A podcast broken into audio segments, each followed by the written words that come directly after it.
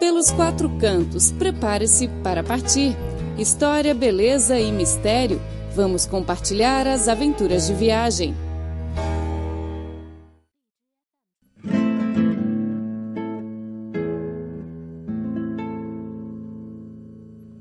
Olá, ouvintes! Começa agora mais uma edição do programa Pelos Quatro Cantos. Eu sou Clara Lee e, como sempre, o nosso amigo Felipe Hu também está no estúdio para apresentar o programa. Olá, Felipe!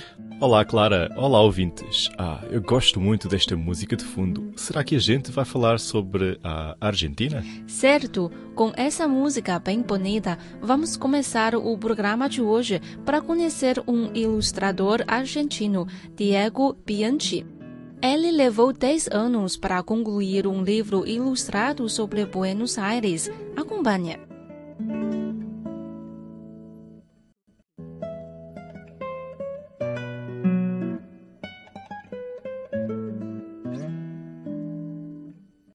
Diego Bianchi é um ilustrador argentino que mora atualmente em Buenos Aires, capital da Argentina.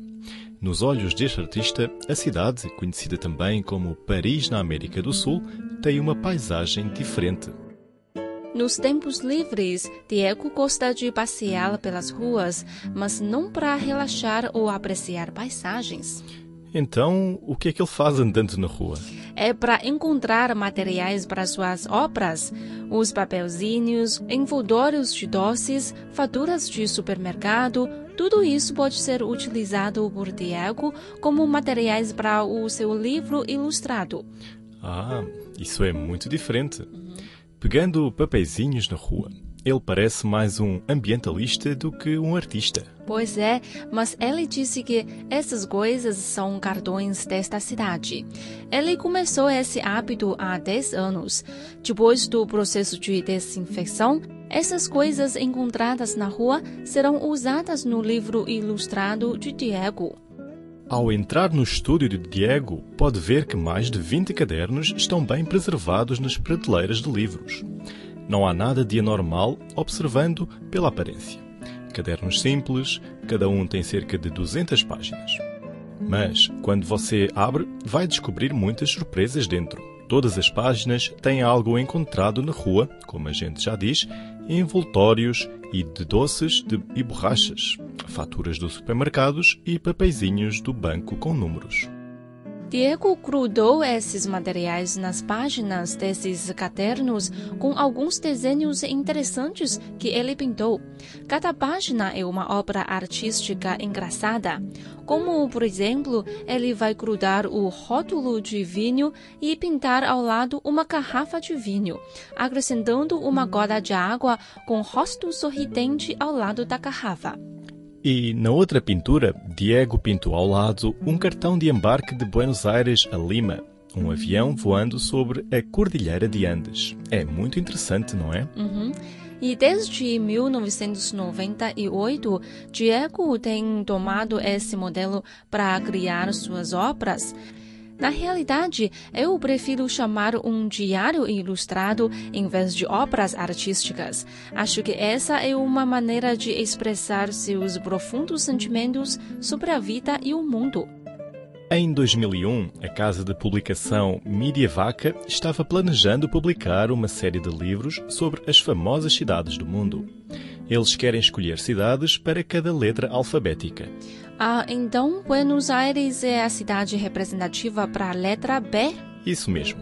O editor desta casa de publicação, Vicente Ferrer, teve a oportunidade de ver os cadernos de Diego Bianchi e ele acha que seria uma ótima ideia publicar um livro sobre Buenos Aires desta maneira.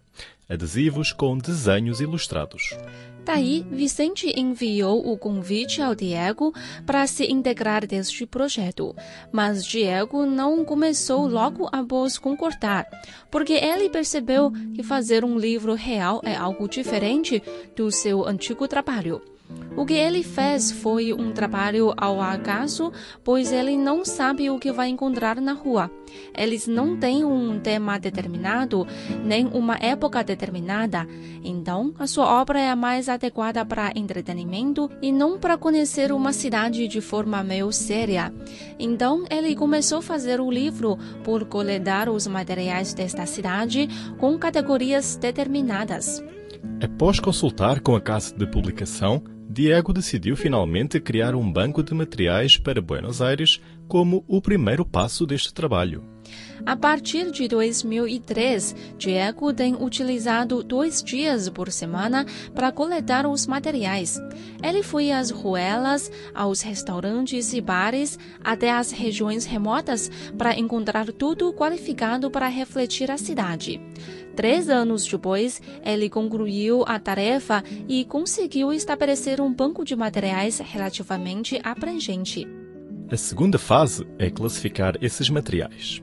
Para facilitar a utilização, ele preservou os materiais em categorias diferentes, como letras, arquitetura, gastronomia, rótulo, etc. Ele estabeleceu finalmente 27 categorias segundo a ordem alfabética do idioma espanhol. Como, por exemplo, ele utilizou noquis para apresentar comidas, porque noquis é um tipo de comida muito comum na Argentina. Também a palavra teatrito representa as atividades culturais em Buenos Aires.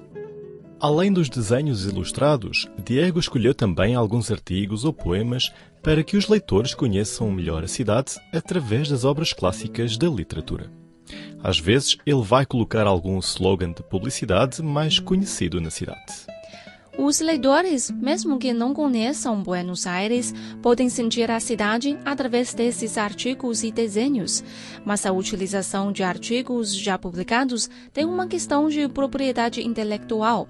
Diego tem que buscar os autores e pedir a autorização deles para a utilização dos seus artigos. Isso levou muito tempo e até influenciou o andamento do seu trabalho. Para acelerar o processo, a casa de publicação decidiu contratar um advogado para tratar dos assuntos de propriedade intelectual de uma forma mais profissional. No total, Diego pintou 60 desenhos ilustrados para o livro.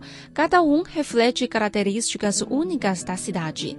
Em 2012, Diego concluiu o desenho do livro e o entregou à casa de publicação.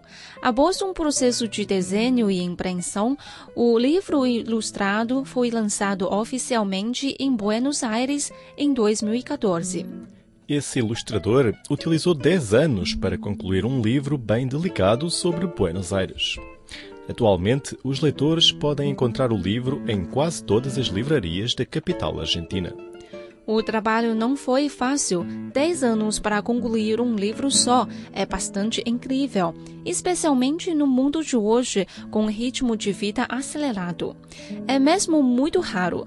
Eu admiro também a determinação de Diego e sua devoção. Além disso, considero bastante preciosa a devoção da casa de publicação pois é 10 anos para esperar que um autor terminasse o seu livro não foi fácil. Bom, se o ouvinte tiver a oportunidade de visitar Buenos Aires, recomendamos que você compre esse livro para conhecer melhor a cidade. Após conhecer a história de Diego Bianchi, que tal a gente fazer um intervalo? Voltaremos com mais coisas interessantes. Acompanhe.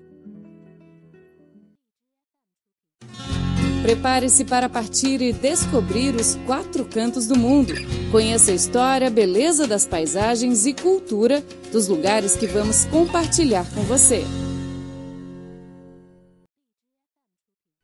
Olá, ouvintes! Começa agora a segunda parte do programa. A seguir, a Clara e eu vamos apresentar alguns pontos turísticos de Buenos Aires. Acompanhe. Os lugares turísticos mais importantes se encontram no centro histórico da cidade, setor formado praticamente pelos bairros de Monserrate e São Telmo. A cidade começou a ser construída ao redor da Praça Maior, onde as instituições administrativas da colônia estavam instaladas.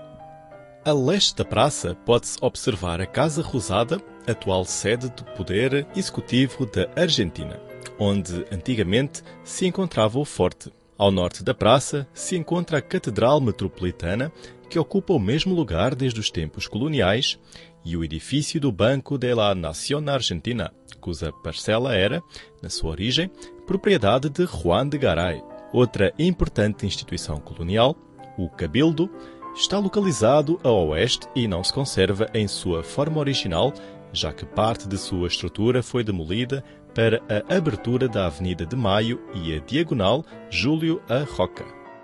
Ao sul se observa o edifício do antigo Congresso da Nação, onde atualmente funciona a Academia Nacional da História. E a noroeste pode observar-se a chefatura do governo da cidade, avançando até a Avenida de Maio. A Avenida de Maio é considerada o eixo cívico, já que une a Casa Rosada com o Palácio do Congresso, sedes do Poder Executivo e do Poder Legislativo, respectivamente. Por esta avenida podem ser observados alguns edifícios de grande interesse cultural, arquitetónico e histórico. Se encontram instalados a Casa da Cultura, o Palácio Barolo e o Café Tortoni, entre outros. Abaixo desta avenida corre a linha A do metro de Buenos Aires, que, ao ser inaugurado em 1913, se converteu no primeiro da Iberoamérica. Ao chegar ao final da artéria, pode-se observar um conjunto de praças decoradas com vários monumentos e esculturas, entre as quais se encontra uma cópia assinada de O Pensador de Hodgin. Nas cercanias destas praças se encontram o Palácio do Congresso e o edifício da Confeitaria El Molino. No centro histórico pode-se visitar, além disso, a Manzana de las Luces, Ali se encontram alojados vários edifícios com grande valor histórico, como a Igreja Santo Inácio e a sede do Colégio Nacional Buenos Aires. Pode-se ainda observar os túneis ocultos que corriam a cidade durante a época colonial ou o edifício onde funcionou o Conselho Deliberante de 1894 a 1931. Na área de San Telmo, pode-se visitar a Praça do Rego, onde todos os domingos se instala a famosa Feira de Antiguidades, junto, aliás, de vários estabelecimentos de antiguários. Encontra-se aí também um complexo jesuíta formado pela Igreja de Nossa Senhora de Belém, a Paróquia de São Pedro Delmo e o Museu Penitenciário Antônio Balvi o Museu Histórico Nacional e o Parque Lezama, onde foram alojadas várias esculturas e monumentos, situam-se também na mesma área. No bairro de Recoleta se encontra uma grande quantidade de pontos turísticos de grande valor cultural. Ali se pode encontrar a sede principal do Museu Nacional de Belas Artes, a Biblioteca Nacional, o Centro Cultural Recoleta, a Faculdade de Direito da Universidade de Buenos Aires, a Basílica Nossa Senhora de Pilar, o Palais de Gleice, o Bar La Biala e o Cemitério da Recoleta, onde se encontram alojados os restos de Eva Duarte de Perón, no bairro de Retiro, pode-se visitar a estação do mesmo nome e percorrer vários monumentos e edifícios emblemáticos da cidade, como os monumentos aos caídos na Guerra das Malvinas, ao general San Martín, assim como a Torre Monumental e o edifício Cavanagh, um dos mais altos da cidade. O Museu de Arte Latino-Americano de Buenos Aires, um dos mais importantes do país, se encontra no bairro de Palermo, onde também se situam os bosques de Palermo, o Planetário e o Zoológico de Buenos Aires. Uma das torres que se destacam na cidade de Buenos Aires é a Torre Espacial, de 220 metros, sendo o edifício mais alto da cidade. Está encravada na zona de sul da cidade, dentro do Parque de Diversões da cidade de Buenos Aires e foi construído no ano de 1980. Próximo do centro da cidade se encontra o colorido bairro de La Boga, que constitui um emblema dos imigrantes. É um dos mais visitados pelos turistas, ainda que careça de segurança e de infraestruturas como outros bairros importantes.